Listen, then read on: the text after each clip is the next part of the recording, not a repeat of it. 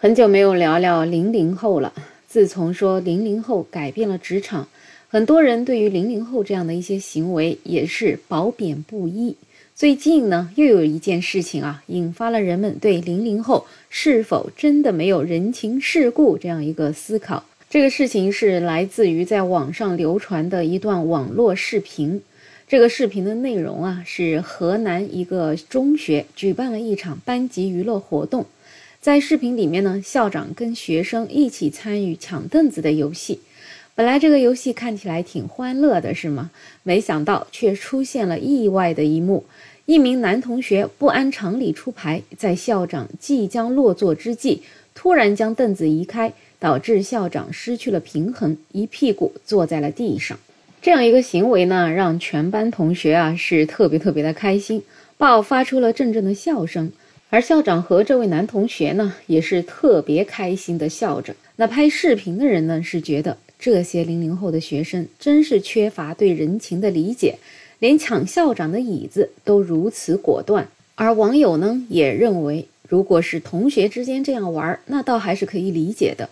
可是考虑到校长年纪相对比较大，又是学校的权威，个人觉得这样的行为最好还是不要发生。而且这也涉嫌是不尊重校长了，所以呢，也就是说，你不单是人情世故不懂，连起码的尊敬师长这样一个品德都没有。甚至也有人批评零零后，其实啊，就是在家里被惯坏了，有点自私自利了。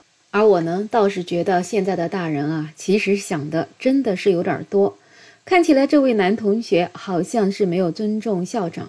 但其实校长在这个里面玩的也挺开心的，校长都不介意啊，可是网友们却特别的介意。这样一个行为，其实也是反映出了现在的零零后一代，他们特别的直率，也特别的活泼。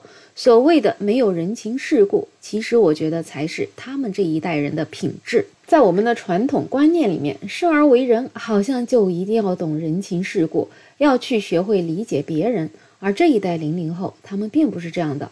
他们活在自己的世界里面，觉得这个世界上那一定是以我个人的生活为主的。其实说到底，人活着像这样一种想法，它是并没有错的。如果说每个人都能够把自己的生活活好，其实我们的世界不是更加的美好吗？有的时候我们太懂人情世故了，其实生活啊会非常非常的累。就想起来我的小孩在暑假的时候去一个单位实习，他实习的时候认识了一位领导。在工作中对他也挺照顾的，所以到了秋天的时候啊，我就建议我的小孩说：“你可以给你的领导寄一点我们阳澄湖的特产大闸蟹。”那我小孩呢，倒也是去做了。他呀是这么做的，直接给领导发了一个微信说：“你想要吃大闸蟹吗？我们那里阳澄湖有大闸蟹，我可以给你寄。”那这个领导就说：“呃，那我不用的，我不爱吃大闸蟹。”然后呢，小孩就回给我说：“我的领导他不要。”我说你呀，不应该这么问他，你应该说，领导，我想给你寄点东西，你能给我一个地址吗？他一下子肯定是会拒绝你的呀，你得多问他几次。那我的小孩就告诉我，他说我已经问过他了，如果他不想要，那就不要好了。其实不要把事情搞得那么复杂。我一开始也是不能理解的，觉得这孩子怎么这么一点点人情世故都不懂呢？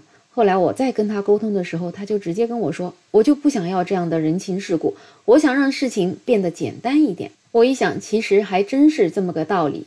我们平时啊，习惯在这个人情世故的网络中生活，所以这张网啊，就变得越来越繁琐，越来越复杂。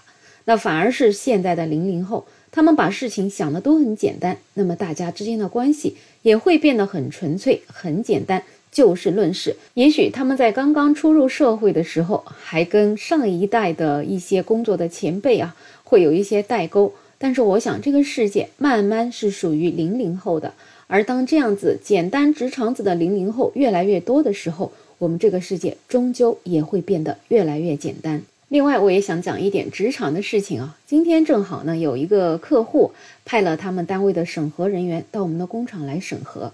其实之前也有若干个单位的一些审核老师到我们这里来审核，基本上给我们的评价都特别的好。而今天这一家公司派来的是一群九五后，特别特别年轻的职场新人。没想到这些年轻的职场新人，他们办起事情来却是毫不含糊，最终啊，真的是给我们公司找出了很多很多的问题。而这些在今年之前的审核当中，即使被发现了，也会因为一些所谓的人情世故，就给遮遮掩掩的过去了，从而让我们真的觉得我们貌似很优秀。而今天发现的这些问题啊，其实是真正的能够让我们公司变得更好。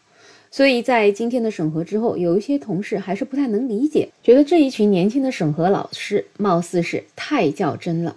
但是我就告诉他们。我们可能要习惯这种较真，因为未来越来越多的年轻人会进入到这个行业，以后也许你遇到的只有较真的年轻人。所以我们要做的并不是去抱怨为什么他们这么爱较真，为什么他们不能灵活通融一点，而是要根据他们所提出来的问题去做改善，这样真正进步的才是我们自己。总而言之，未来一定是属于年轻人的。那么作为过去的一代，千万不要沾沾自喜、自以为是。时代在发展，而顺应这个发展才是我们应该做的事情。好了，本期话题就聊这么多，欢迎在评论区留言，也欢迎订阅、点赞、收藏我的专辑。没有想法，我是梅乐，我们下期再见。